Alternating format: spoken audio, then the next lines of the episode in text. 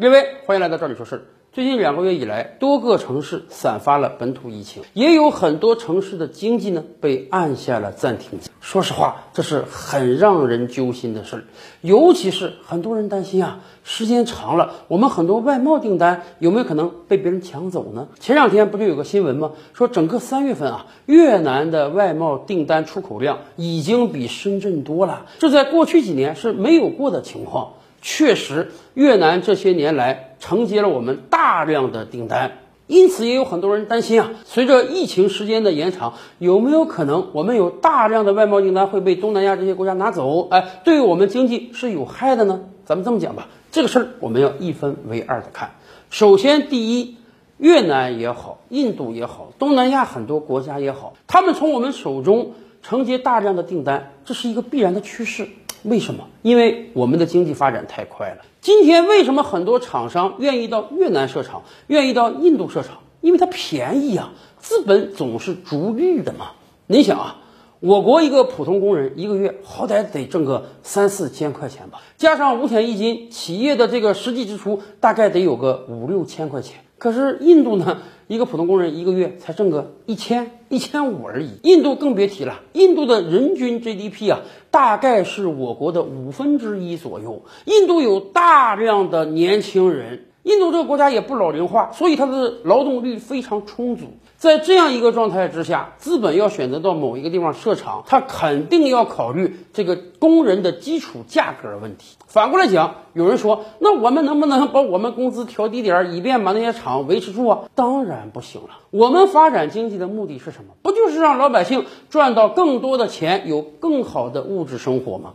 四十多年前，改革开放之初，那个时候我国的人均 GDP 大概是日本的几十分之一。所以，对于大量的日本企业而言，你在日本国内设厂没意义呀。你在日本雇一个工人的钱儿，够在中国雇五十个的。这样巨大的利差，使得很多日本企业愿意到我国设厂。当然，在资本赚的盆满钵满的同时呢，哎，我们一整代青年人也赚到了钱，也锻炼了自己的能力。就这样慢慢的发展下来。我们成为了世界工厂，但是我们的经济发展了，我们老百姓肯定要赚钱啊，我们肯定希望荷包越丰厚越好啊。倒退二十年前，可能普通人一个月挣一千块钱，现在普通人一个月能挣三千五千块钱。而越南、印度这些国家，他们现在拿着我们二十年前的工资，所以对于各路资本而言，他们确实有着非常大的人力资本优势。而且，当我们经济发展之后啊，我们会注意到很多其他的问题，比如说环保。早些年间，我们干了很多苦活、累活、脏活，甚至我们连洋垃圾都进口了很多。我们那个时候真是不惜以破坏环境为代价来赚钱的，很多重污染的企业我们都有。然而现在，我们意识到了这一点，经济的发展不能以环境为代价。老百姓在荷包鼓起来的同时，也希望有一个青山绿水的环境，所以我们也把很多重污染的行业给砍掉了。而对于越南、印度这些国家而言，他们现在老百姓首要考虑的是能不能吃饱肚子的问题。所以，那么牺牲点环境就牺牲点吧，起码先把这个经济搞起来。是的，我们跟越南、跟印度是处于经济的不同阶段，甚至以往我们有很多人还有这样的想法，说我们沿海这些工业带啊，老百姓富起来了，那有没有可能？把沿海这些工业转移到内陆呢？但是大家忘了，内陆很多省份现在发展也非常迅速啊，老百姓的工资不一定比沿海低多少，所以他们没有必要去承接这些低端产能。反过来讲，今天很多开厂的小老板都说，招工是很困难的，别说三五千，有的企业开出六七千、七八千的高薪，你都招不到足够的工人。什么意思？我们大量的劳动力实际上是能找到。更好的工作，赚到更多的钱，过更舒服的生活，你再让他去做那个生产线工人，拿很低很微薄的工资，人家也不愿意了。在这样一个状态之下，大量的低端产能转移到越南，转移到印度，这是正常的。反过来讲，我们要担心的不是说我们为什么会丧失一些低端产能的订单，反而要考虑我们有没有可能。生产等级更高的工业品啊，我们在那些附加值更高的产品上去发力，才能赚到更多的钱。如果今天我们还跟二十年前一样，在东南沿海有着大量的小作坊、小工厂，生产各种各样的纺织品呀、初级加工品呀，然后每个工人一个月才开一千块钱、两千块钱的低薪，那个时候我们还可以说，你看看我们在人力成本上也不比越南高多少啊，我们可以挽留很多低端产能，那样有意义吗？说实话。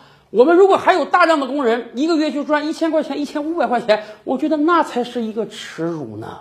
而且从另外一个层面上讲，我们以往也跟大家说过啊，对于一个资本而言，他要选择在某个地方设生产线啊，人力资本固然是考量之一，但实际上还要考量很多别的问题，比如说这个国家的管理水平怎么样啊，这个国家的社会安不安定。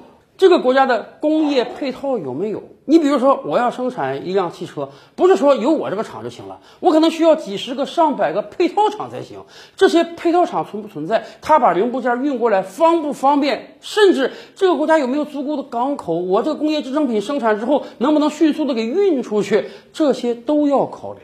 相对于印度和越南，我们虽然在人力上不占优势啊，但是我们在其他任何一项上恐怕都是大占优势的。最近几个月，我们外贸订单少一点，这是有特殊情况的，因为那些国家他们意识到了一个问题，哎，他们搞不定疫情了，这个疫情他们根本就没有能力给打掉，所以呢，他们只能选择躺平。